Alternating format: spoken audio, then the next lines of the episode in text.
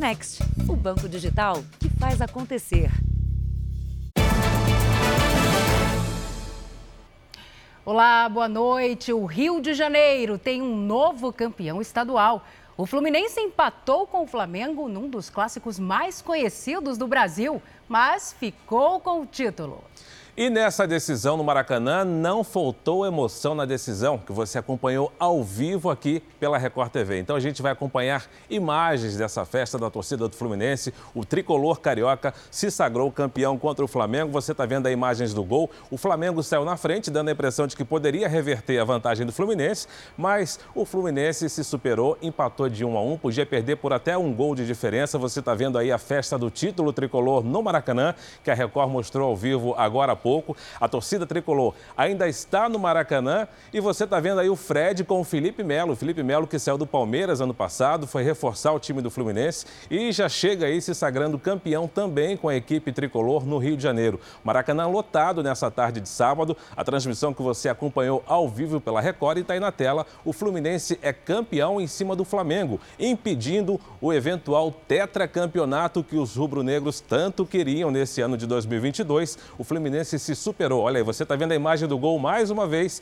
Você está vendo aí a imagem do Germancano, o argentino, o tricolor, o super craque do Fluminense, que desequilibrou na final do Carioca e fez gols no jogo de hoje e também no primeiro jogo da partida no meio da semana. Para a desolação dos rubro-negros e também para a festa aí que você está vendo da torcida do Fluminense. Todo mundo pulando no Maracanã. A torcida não sai do estádio. O time realmente precisava dessa vitória porque o Fluminense estava desacreditado desacreditado até o último jogo antes da final contra o Botafogo. Chegou a ser vaiado por parte da torcida contra o Botafogo e perdeu por 1 a 0. Mesmo assim, tinha vantagem, foi para a final com o Flamengo. E você está vendo aí o gol do Germancano, esse argentino que é o craque, o ídolo do Fluminense nesse campeonato que você acompanhou ao vivo pela Record TV. Veja agora outros destaques do dia. Chuvas deixam mortos e desaparecidos em três cidades do Rio de Janeiro. Em Angra dos Reis, praia paradisíaca desaparece após deslizamento. Governo não vai mais exigir teste de Covid a turistas com vacinação completa. Rússia se retira de áreas próximas à capital ucraniana e guerra se move para o leste. Os campeões dos estaduais e as notícias da final de amanhã entre São Paulo e Palmeiras. Na série especial, golpistas usam as redes sociais para iludir sobre lucro das pirâmides financeiras.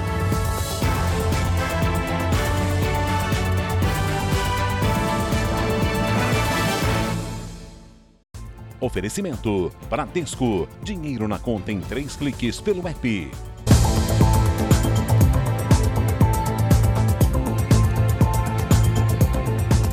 As chuvas dos últimos três dias castigaram o estado do Rio de Janeiro. A Baixada Fluminense e o litoral sul foram as áreas mais atingidas. Pois é, nesse sábado, em Angra dos Reis, seis pessoas morreram, sendo três crianças. Também houve mortes em Paraty, no litoral sul, e em Mesquita, na Baixada Fluminense. Ao todo, 14 mortos até agora.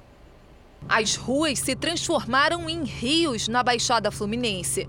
Os moradores usaram botes para ajudar nos resgates.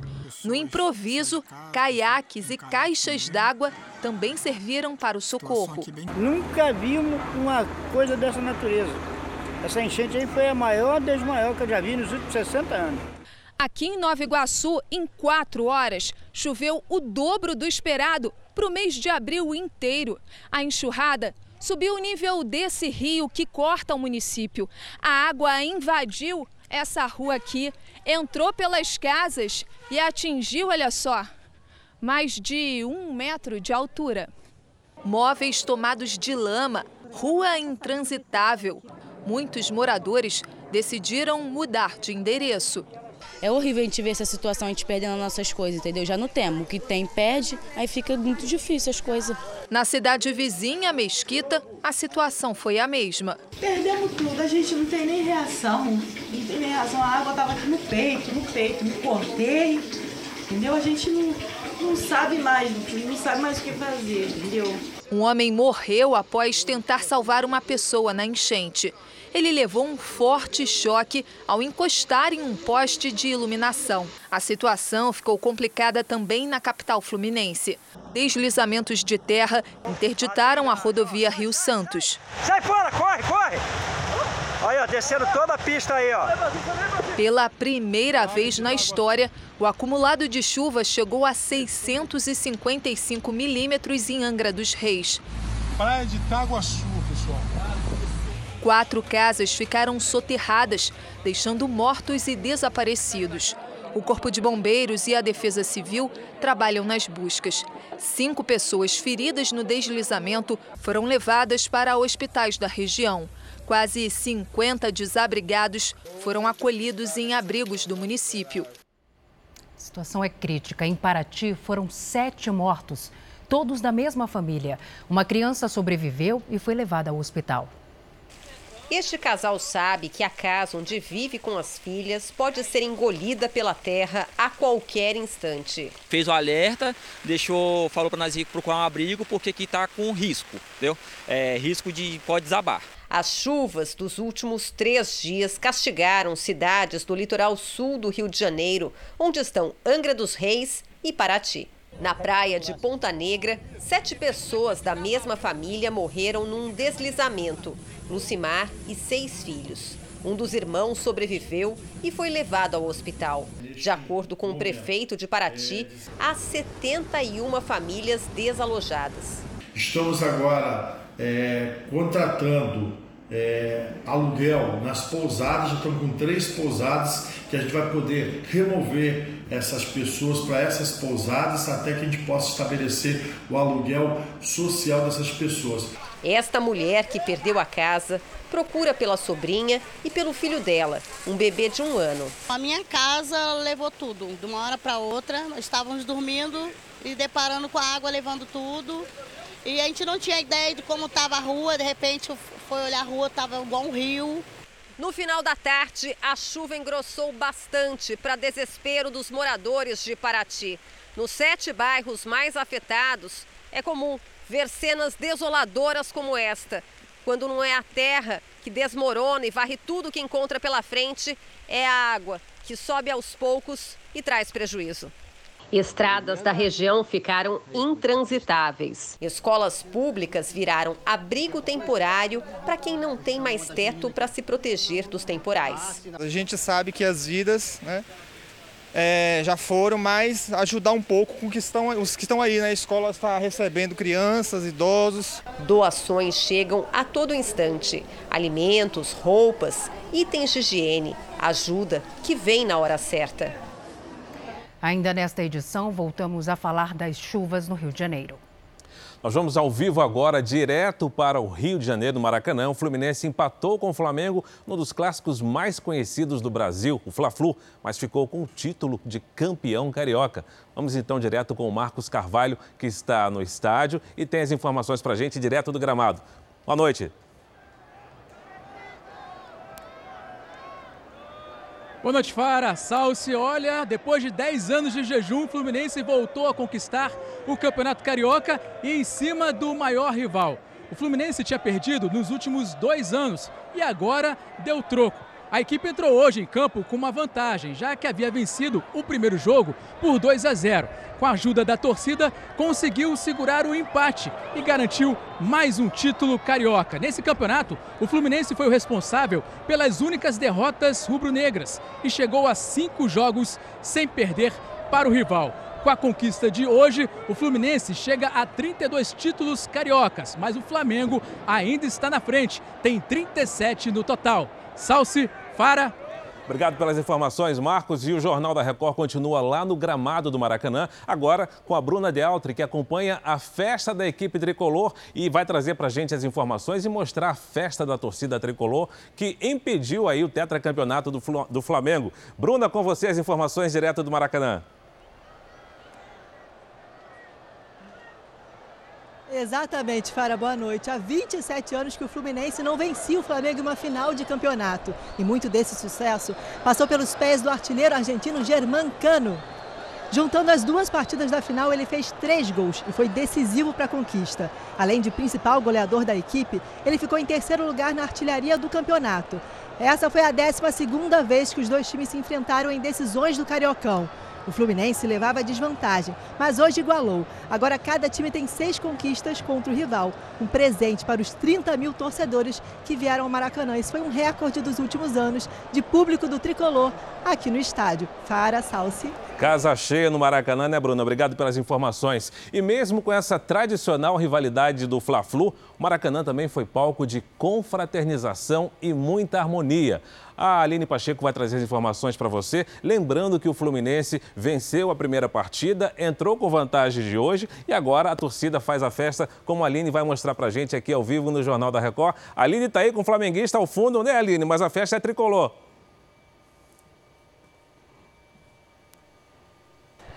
É, Fara, Salsi, boa noite para todo mundo. É uma disputa um pouco especial, ainda mais para esses casais aqui. Olha só a situação. São duas primas tricolores casadas com dois rubro-negros. E aí vieram para cá nessa zona mista pela primeira vez juntos numa final. Porque cada um sempre ia para o seu lado. Aí eu tenho que fazer aquela pergunta que não quer calar. Acabou o amor? De jeito nenhum, claro que não. Assim, o jogo pode dar aquela sair faísca, assim, mas o amor, claro que não. Até porque né, ganhar Fla-Flu é um pouco normal, né? Depois de 10 anos, né, a gente tem que dar uma moral para eles mas eu acho que alguém vai dormir no sofá hoje. Independente Não, do jogo, que vale é o amor, né? Então... Quem vai dormir no sofá vai ser vocês, que a gente tem direito de, escolha. Você disse que tem um pedido especial, porque afinal, hoje vocês duas estão escolhendo o restaurante mais caro do Rio de Janeiro. Beleza, hoje a gente escolhe aonde vai comer e aonde vai dormir. É, eu paguei o ingresso, ainda tenho que pagar o restaurante Ué, mais caro. Ué, mas aí o prejuízo foi seu, continua no prejuízo. Ué, é melhor cortar, que vai dar ruim aqui. então, para terminar, para a gente poder devolver lá para o Jornal da Record aquele beijo para selar a paz nessa torcida. É, o amor sempre vence no fim, mais do que um jogo disputado em campo. Não é isso, Fares Salsi? É isso, paz e amor, né? E agora vamos acompanhar os gols da grande final com a narração do Lucas Pereira. Lançamento longo na direção do Bruno Henrique. Bola pro Arrascaeta. Já se livrou da marcação do Manuel. Arrascaeta entrou na área. Tocou pro Gabigol. Gol!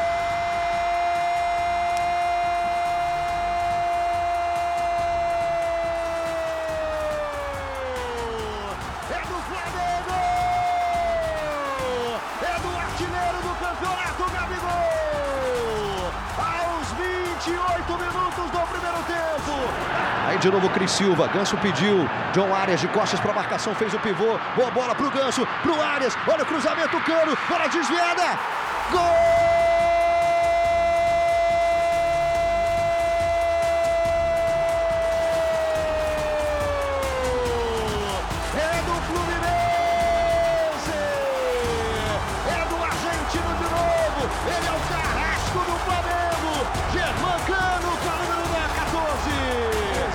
Terminar o jogo. Fluminense vai ficando com o título. Acabou o jogo. O Fluminense é campeão carioca de 2022. Dez anos se passaram. Abel Braga no comando. E o Fluminense é campeão de novo. E a festa do Fluminense já se espalha pela cidade. Nós vamos falar com Diogo Menezes, que está num tradicional ponto de encontro de torcidas na zona norte do Rio de Janeiro. Diogo, boa noite. As suas informações. Salsi. Depois de 90 minutos de muita tensão para ambos os lados, agora é a torcida do Fluminense que faz a festa. Essa galera que está aqui atrás, eles vieram acompanhar essa noite a partida aqui nesse bar que fica na Tijuca, na zona norte do Rio de Janeiro. E nem o tempo fechado, né? nem a chuva desanimou essa galera. Foi uma festa muito bonita. Eles torceram e incentivaram o time durante toda a partida. E agora o grito de campeão que estava entalado já há 10 anos. Salsi Faro. Obrigado, Diogo, pelas informações. A emoção das finais dos estaduais continua na Record TV. A final do Paulistão será transmitida para todo o Brasil amanhã, a partir das 15 para as 4 da tarde. Você acompanha. Agora a gente fala do número de mortes no trânsito que tem apresentado queda nos últimos anos. Mas, ao contrário dessa tendência, aos finais de semana, esse tipo de ocorrência está aumentando em São Paulo, principalmente durante a madrugada. 9 horas da noite de sábado, em São Paulo. Um carro na contramão bate de frente em uma moto. Domingo, meio-dia, em Cravinhos, no interior do estado. Este carro, também na mão errada, bateu de frente com um caminhão. Duas imprudências, duas mortes. Os números de mortes no trânsito têm apresentado queda nos últimos anos. Mas um levantamento feito pelo Jornal da Record, com base em estatísticas do estado de São Paulo, mostra que, na contramão dessa tendência, aos finais de semana, esse tipo de caso está aumentando.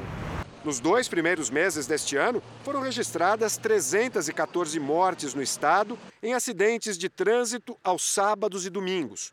13% a mais do que no mesmo período do ano passado. Mesmo se compararmos com os meses de janeiro e fevereiro que antecederam a pandemia em 2020, os números atuais são maiores.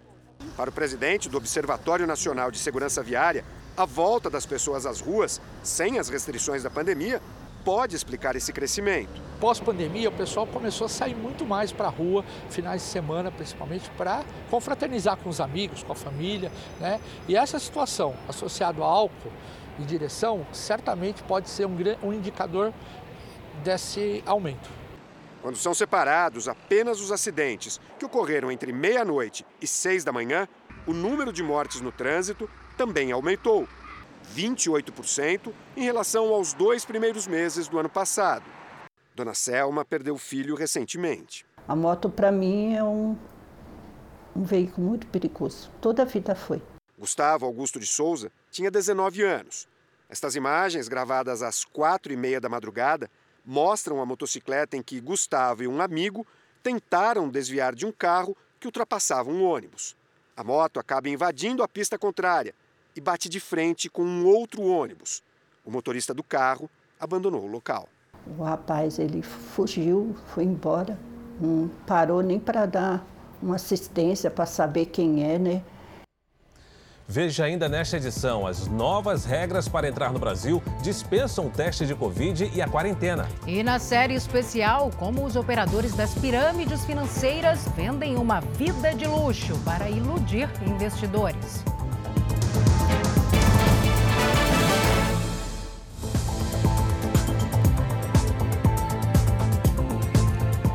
Acaba de completar um ano a lei criada para proteger vítimas de perseguidores no ambiente virtual ou real. E você lembra, Salso, que antes as vítimas se viam muitas vezes desprotegidas. Agora, se condenados, os criminosos podem pegar até três anos de prisão. Perseguir, vigiar, vasculhar. No mundo virtual, essas expressões foram substituídas por uma em inglês, stalkear a Thaís nem conhecia a palavra quando começou a receber ofensas em uma rede social. A pessoa expõe minha imagem, o local do meu trabalho, é, os xingamentos. Thaís ainda não sabe quem é a pessoa por trás da perseguição e ainda recebe mensagens como essas. Sabe nem com quem está mexendo, sabe nem com quem está falando. Na verdade, isso tem mexido demais com o meu emocional muito, bastante mesmo. Eu tenho perdido noites de sono. A situação virou caso de polícia. Ela registrou o boletim de ocorrência e acompanhou o caso à distância. Stalkear alguém é uma expressão comum, principalmente na internet. Mas essa prática se tornou crime no Brasil. Desde que a lei, que completa um ano essa semana, entrou em vigor, a polícia já recebeu mais de 13 mil denúncias. Quem persegue pessoalmente ou pelas redes sociais pode ser multado ou até preso. Se condenado, pode pegar de seis meses a dois anos de prisão. A pena aumenta em 50% se a vítima for criança, idoso ou mulher, e também se houver o uso de arma de fogo. Pela estatística, a maioria das vítimas são mulheres. Quando isso acontece no ambiente online, é print de tela, é gravação. Quando acontece no ambiente físico, realmente também tirar fotos, filmar, é guardar isso como prova para um eventual processo é, civil ou também numa investigação criminal. Brasileiros e estrangeiros estão liberados de apresentar o teste negativo de Covid para entrar no Brasil. A determinação é da Agência Nacional de Vigilância Sanitária, a Anvisa, que também não vai exigir a quarentena para o viajante que chega ao país. Gisele veio do Uruguai e fez o teste de PCR para diagnóstico do coronavírus, mas não usou o resultado ao chegar ao Brasil. Eu fiz o teste como achei que deveria ser feito, 24 horas de antecedência do horário do voo. E não pediram. Aqui pediram só o comprovante de vacinação. Essa passageira também fez o teste, mas não precisou apresentar na volta para casa. Cheguei aqui e falou que não, não é necessário. Com a vacinação completa, eu já me sinto segura. A partir de agora, para entrar no país, brasileiros e estrangeiros não precisam mais apresentar documento que comprove teste negativo de Covid-19, mas é necessário mostrar o comprovante de vacinação completo contra a doença, impresso ou eletrônico. São aceitas vacinas aprovadas pela Anvisa e pela Organização Mundial da Saúde. E a última dose deve ter sido aplicada no mínimo 14 dias antes da viagem. O passageiro não precisa mais preencher a declaração de saúde do viajante. Está liberado da quarentena. Essas regras também valem para crianças vacinadas e para quem viaja de carro ou navio. Estrangeiros não vacinados ficam impedidos de entrar no Brasil. João estava na Argentina e mostrou só o comprovante de vacina. Eu acredito que o principal para mim ainda é a vacinação completa. Então, se você estiver vacinado, se cuidando, usando máscara, mantendo o distanciamento na hora que tem que manter, acho que dá certo sim. O ex-juiz Sérgio Moro se reuniu hoje em São Paulo com o ex-governador do Rio Grande do Sul, Eduardo Leite. O encontro aconteceu em uma semana de muitas movimentações no cenário político. Eduardo Leite, do PSDB, e Sérgio Moro, do União Brasil, estiveram em um hotel em São Paulo. Um registro foi publicado nas redes sociais do ex-juiz. Não, foi uma conversa sobre a situação do país. Eduardo Leite deixou o governo gaúcho nesta semana. Uma ala do PSDB ainda defende que Leite seja o candidato à presidência pelo partido mas o pré-candidato João Dória ganhou as prévias do partido e, por enquanto, ocupa essa vaga. Já um eventual projeto presidencial de Sérgio Moro encontra resistência de parte das lideranças do União Brasil. O ex-juiz também publicou nas redes sociais que esteve ontem com a senadora Simone Tebet, pré-candidata do MDB ao Planalto. Em outra reunião política, o Partido Novo apresentou os pré-candidatos para as eleições. Participaram do evento Luiz Felipe Dávila, que disputará a presidência, Romeu Zema, governador de Minas Gerais e pré-candidato à reeleição, e o pré-candidato ao governo de São Paulo, Vinícius Poit. Veja a seguir: tropas da Rússia estão deixando cerco à capital da Ucrânia. E a reta final dos estaduais. São Paulo e Palmeiras fazem os últimos ajustes antes da grande decisão.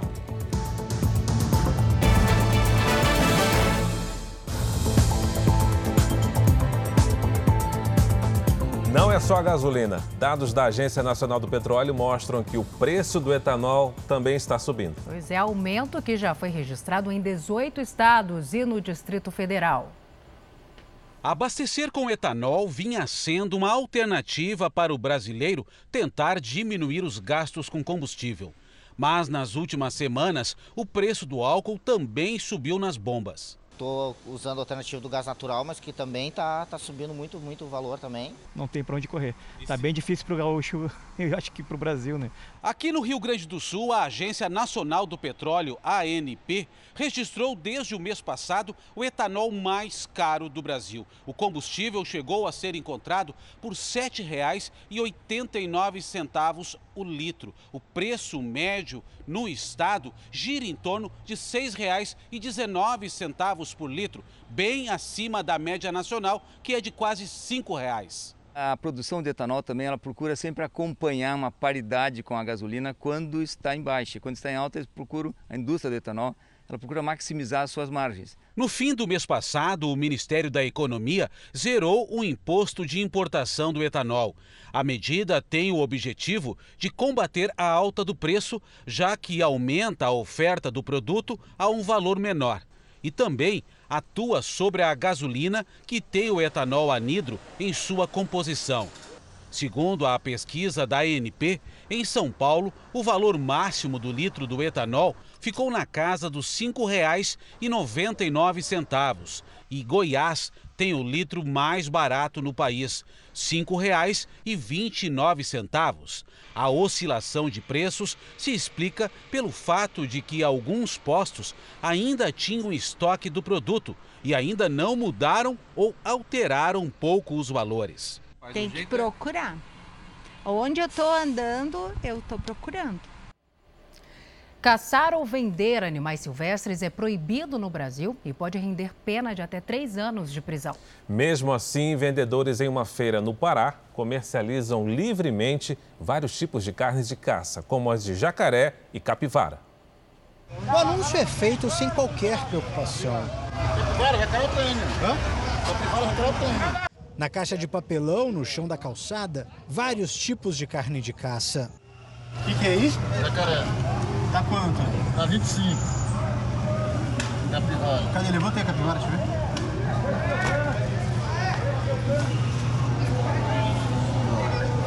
Esse é o quê? Capivara. Tá quanto ela?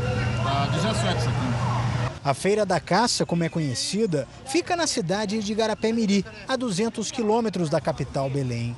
Aqui a venda ilegal ocorre livremente. Tudo é comercializado em bancas improvisadas no meio da rua. O que, que tem aí? Tiraram o jacaré.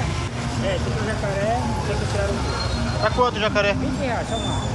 20 quanto o quilo? Tem qual? Só a parte da cauda dele, isso aqui, só a massa. E esse lá é a parte do peito, que tem o osso. Tá quanto? Tá 15 aqui lá. Esse aqui? Esse aí tá 20. A caça ou a venda de carnes de animais silvestres do Brasil é crime ambiental. O caçador pode pagar multa e ficar preso por até três anos. E a pena é agravada se o animal morto estiver na lista de ameaçados de extinção. Durante uma operação, a Polícia Ambiental do Pará encontrou um acampamento de caçadores na Ilha do Marajó. 1.500 quilos de carne de capivara e de jacaré foram encontrados e destruídos. Um homem foi preso. No Brasil, a caça é controlada por lei desde 1967. Apenas algumas espécies podem ser abatidas para controle, como é o caso dos javalis, que se tornaram praga nas plantações. O consumo de capivara e jacaré só é permitido quando a carne tem origem em criadouros certificados para o abate. Menos de dois meses após a tragédia em Petrópolis, na região serrana do Rio de Janeiro, a chuva volta a castigar o estado. Desde a noite de quinta-feira já são 14 mortos. A repórter Diana Rocha tem as informações para a gente sobre a situação por lá. Oi, Diana, boa noite para você. Boa noite, Salce. Boa noite a todos. Olha, desta vez os locais mais atingidos são a Baixada Fluminense e a Costa Verde, no sul do estado do Rio de Janeiro, onde a Prefeitura de Angra dos Reis decretou o estado de emergência. Seis pessoas morreram por causa de um deslizamento de terra, sendo seis crianças. O volume de chuva que caiu na noite de ontem foi o mais alto da história da cidade. Em Paraty, também no sul do estado, já são sete vítimas fatais, todas de uma mesma família: mãe e seis dos sete filhos. Apenas uma das crianças de nove anos de idade sobreviveu à queda de barreira. E na Baixada Fluminense, um homem morreu no município de Mesquita. Os bombeiros já atenderam a mais de 850 chamados em todo o estado do Rio de Janeiro. Salce, Fara.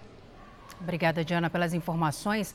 E agora a Mariana Bispo já está aqui conosco e explica o motivo de tanta chuva no Rio de Janeiro. Boa noite, Mari. Oi, Salce, Fara, a todos. É uma combinação de fatores, viu? Isso porque, gente, a explicação está na forte frente fria que acabou atingindo o litoral de São Paulo e do Rio de Janeiro na noite de ontem. Essa frente, somada aos ventos úmidos do mar, causou chuva volumosa por várias horas seguidas. Como essa frente fria já se afastou, a chuva então perde força nas próximas horas, mas ainda há risco de deslizamentos nas áreas mais afetadas do Rio de Janeiro. Bom, no sul, uma nova frente fria já está avançando. Amanhã alerta para ventania de 80 km por hora e pode ter granizo também, principalmente no interior dos estados. No sudeste e no centro-oeste, a chuva vai perder força, então, e nas áreas mais claras aqui do nosso mapa, aí sim, tempo firme. Do Amazonas até o Rio Grande do Norte, chuva a qualquer hora do dia. Em Florianópolis, a máxima amanhã é de 23 graus. No Rio de Janeiro, faz 28 graus. Em Cuiabá, 30 graus. Em Teresina, 33. E em Manaus, 31 graus. Aqui em São Paulo, o friozinho vai diminuindo aos, diminuindo aos poucos e amanhã chance de garoa e máxima de 26 graus. Na segunda, a temperatura sobe um pouco mais, ó, vai para 29 graus, a gente já pode falar de calor. Vamos então de tempo delivery, Mariana, que nesse sábado começa pela Paraíba. O Luiz Gustavo pede a previsão para a cidade de Taperoá. E a gente agradece, Luiz. Muito obrigada pela sua participação.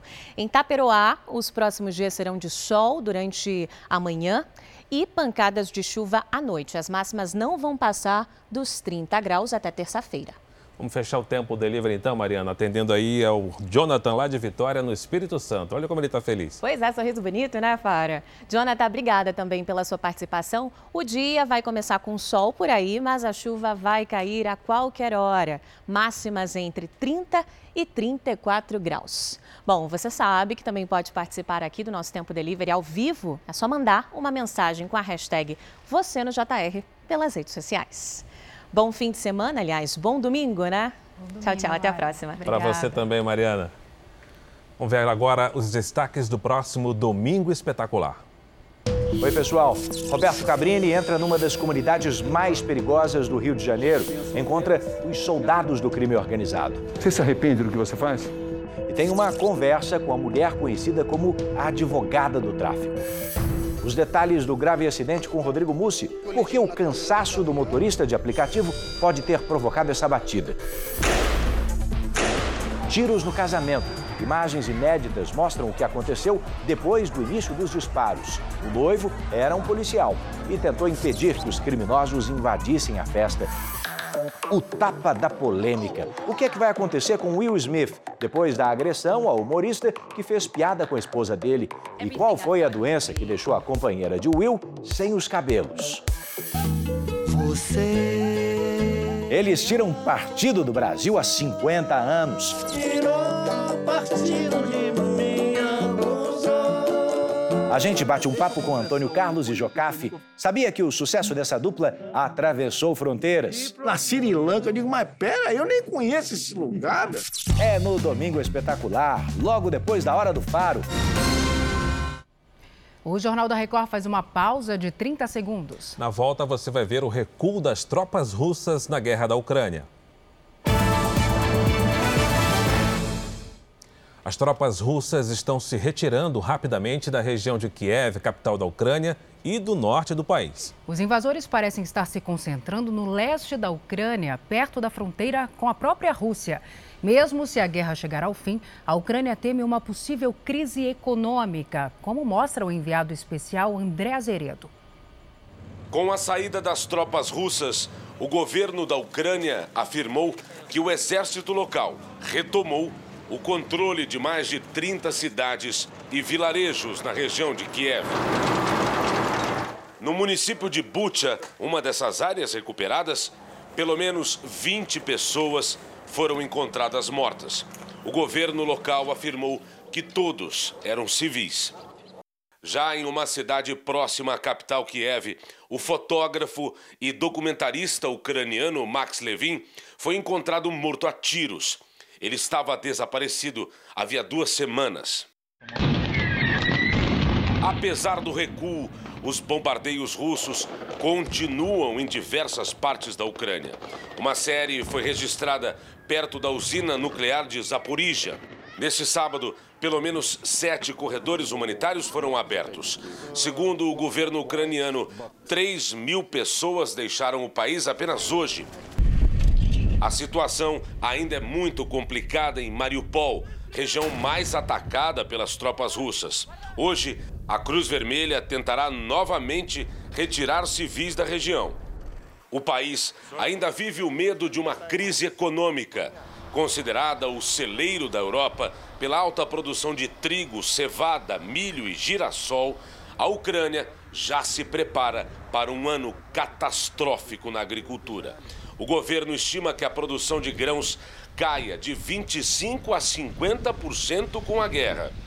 Um relatório da ONU calcula que o preço dos alimentos pode aumentar entre 8% e 22% até o fim do ano por causa da guerra.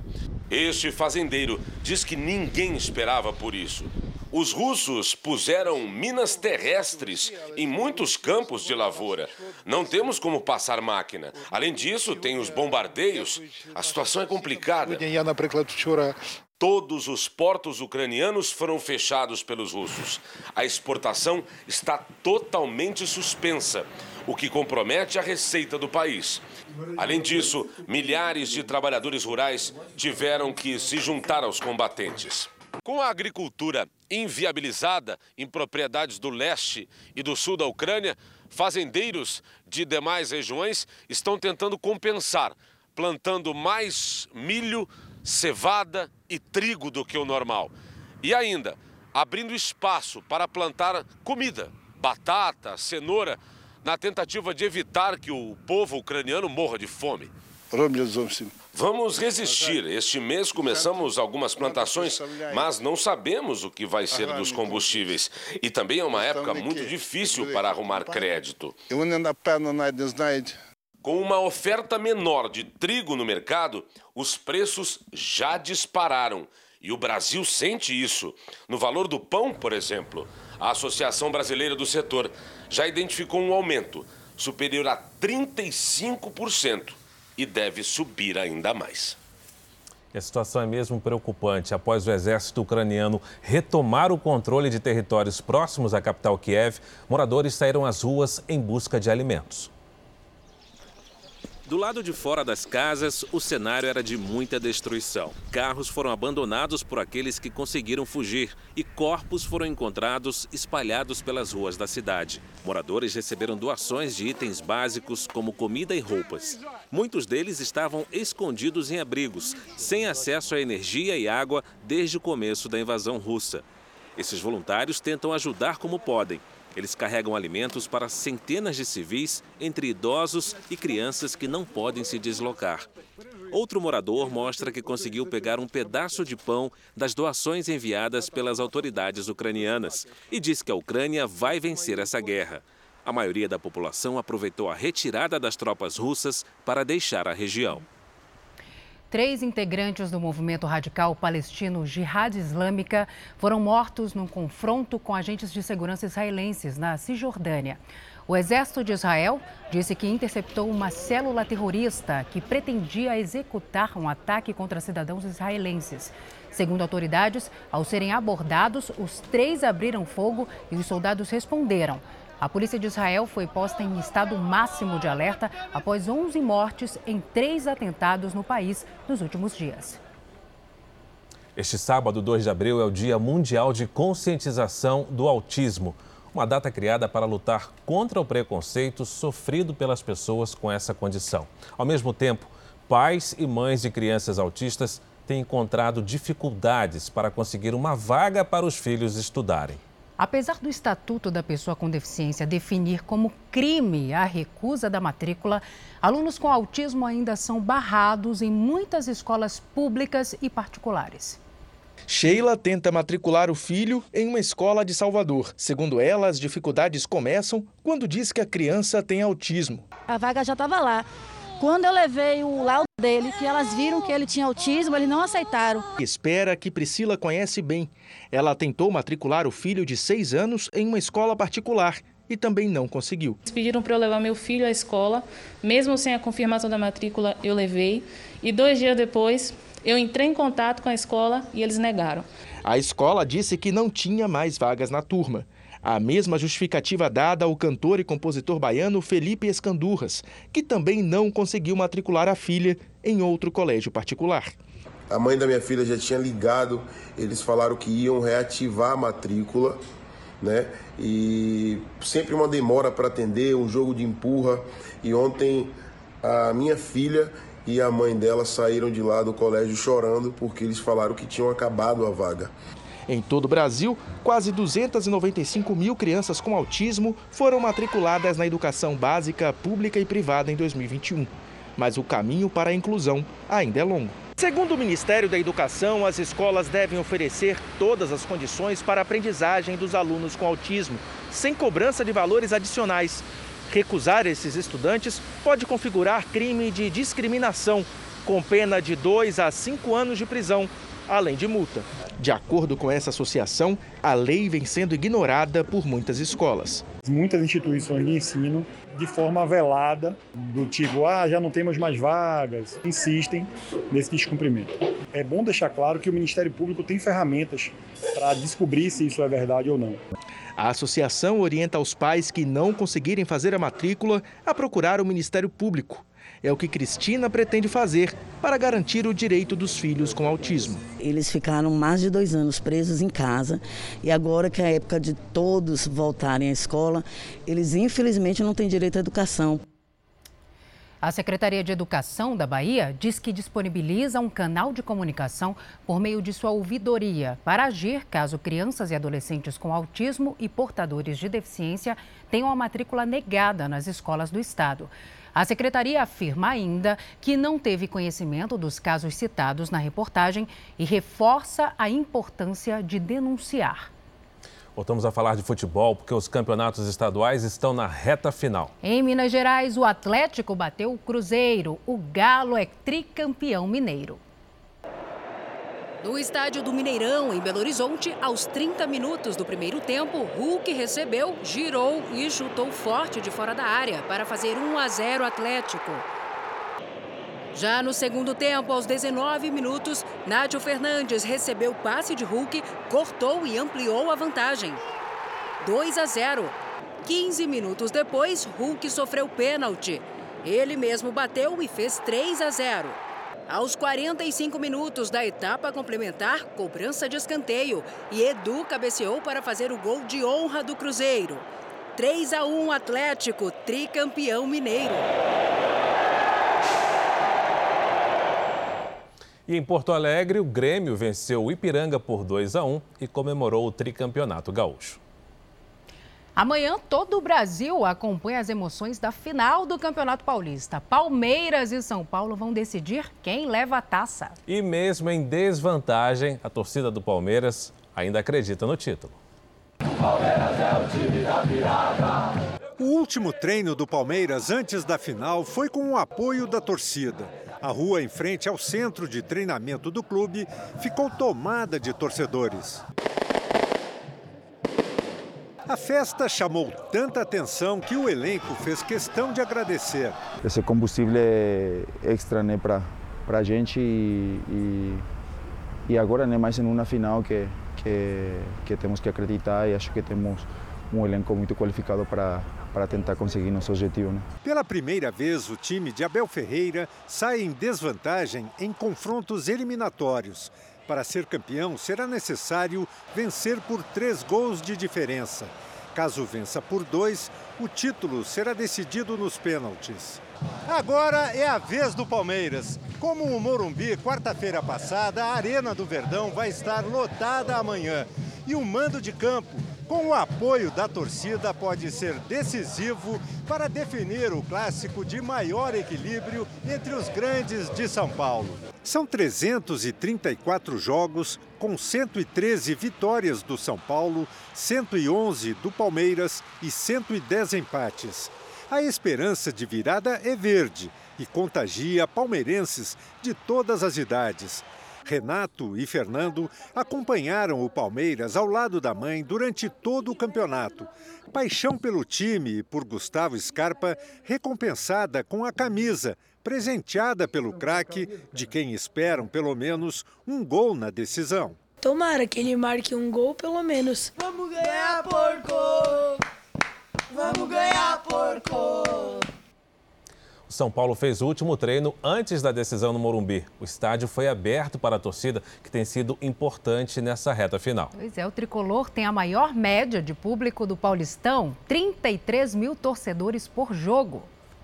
Um dia para inspirar, motivar e embalar o time. 21 mil São Paulinos foram ao Morumbi.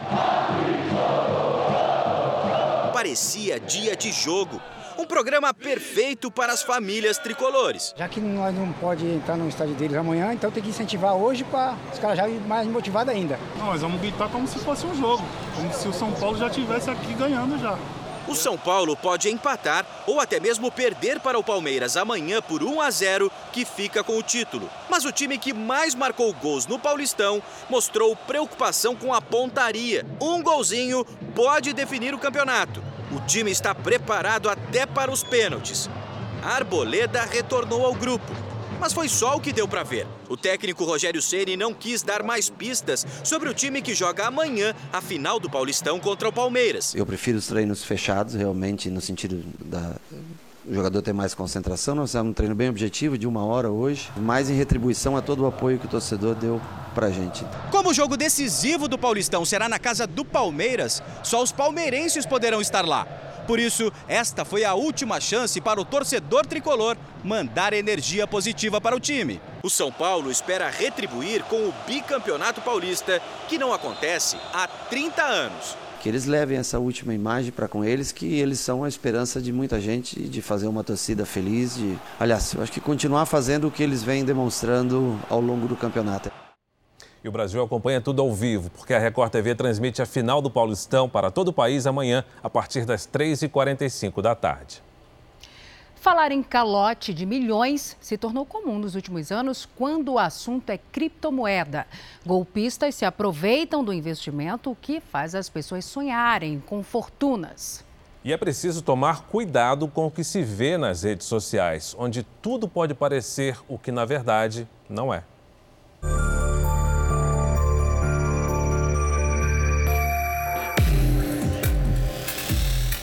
Uma vida de causar inveja.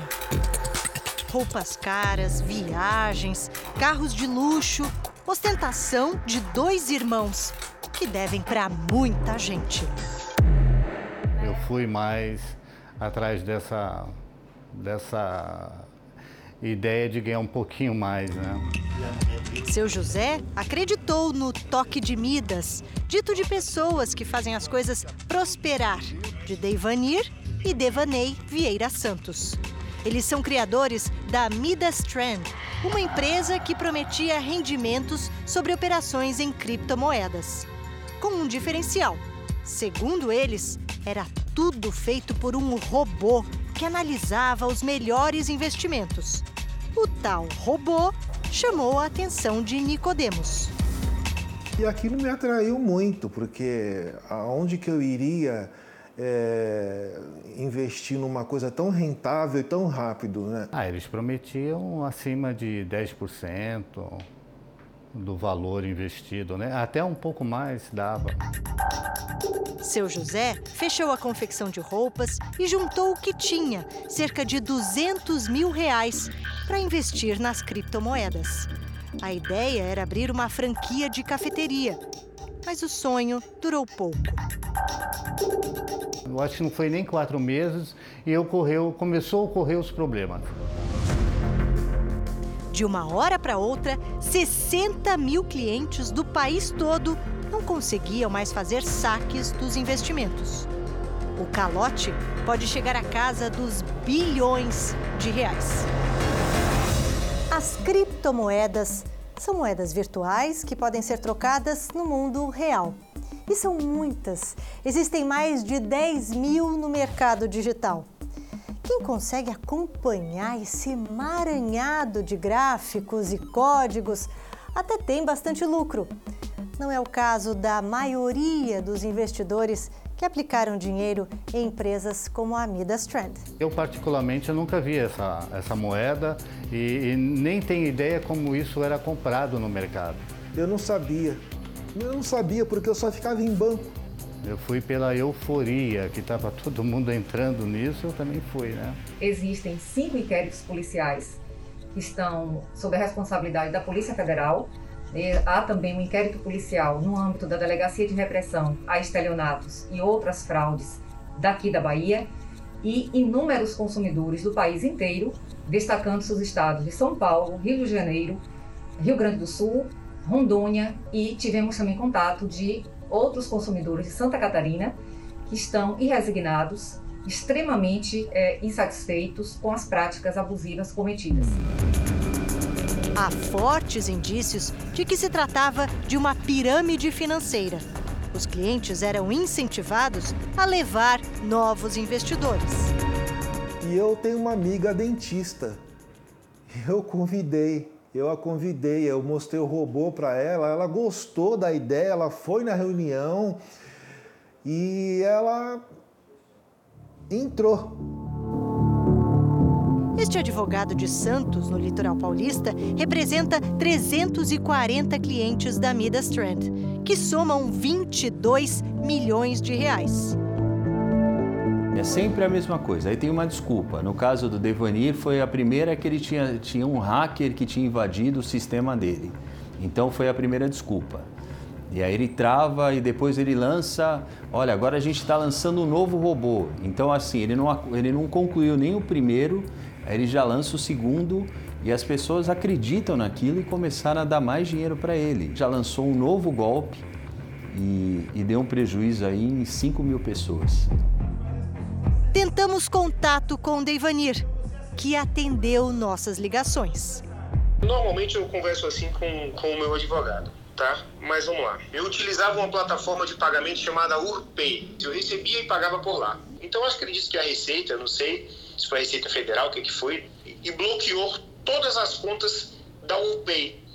Bloqueando assim também o nosso dinheiro que estava lá, que está lá até hoje. Aliás, existe um processo da nossa empresa para reaver esse, esse valor, que até hoje nós não conseguimos nada. Devanir garante que as criptomoedas fazem parte do passado. Hoje, eles conseguem, com as redes sociais, fazer essa divulgação em massa. Olha, eu sei ganhar dinheiro e te ensino como, olha onde eu estou ganhando, e essas pessoas acabam acreditando nesse tipo de narrativa. Ele falou que podia confiar nele. Eu confiei nele. E aí ele nos traiu. A gente trabalha aqui dentro do corporativo para entregar o melhor para vocês, tá? O outro sócio da empresa Media Trend, Devaney Vieira Santos, não foi localizado. O Jornal da Record termina aqui. A edição de hoje na íntegra e também a nossa versão em podcast estão no Play Plus e em todas as nossas plataformas digitais. Amanhã você já sabe, a partir das 3h45 da tarde tem a final do Campeonato Paulista. Palmeiras e São Paulo se enfrentam na Casa do Verdão. Fique agora com os melhores momentos da série Reis. Boa noite. Ótimo domingo para você. Cuide-se. Excelente noite. Aproveite seu fim de semana.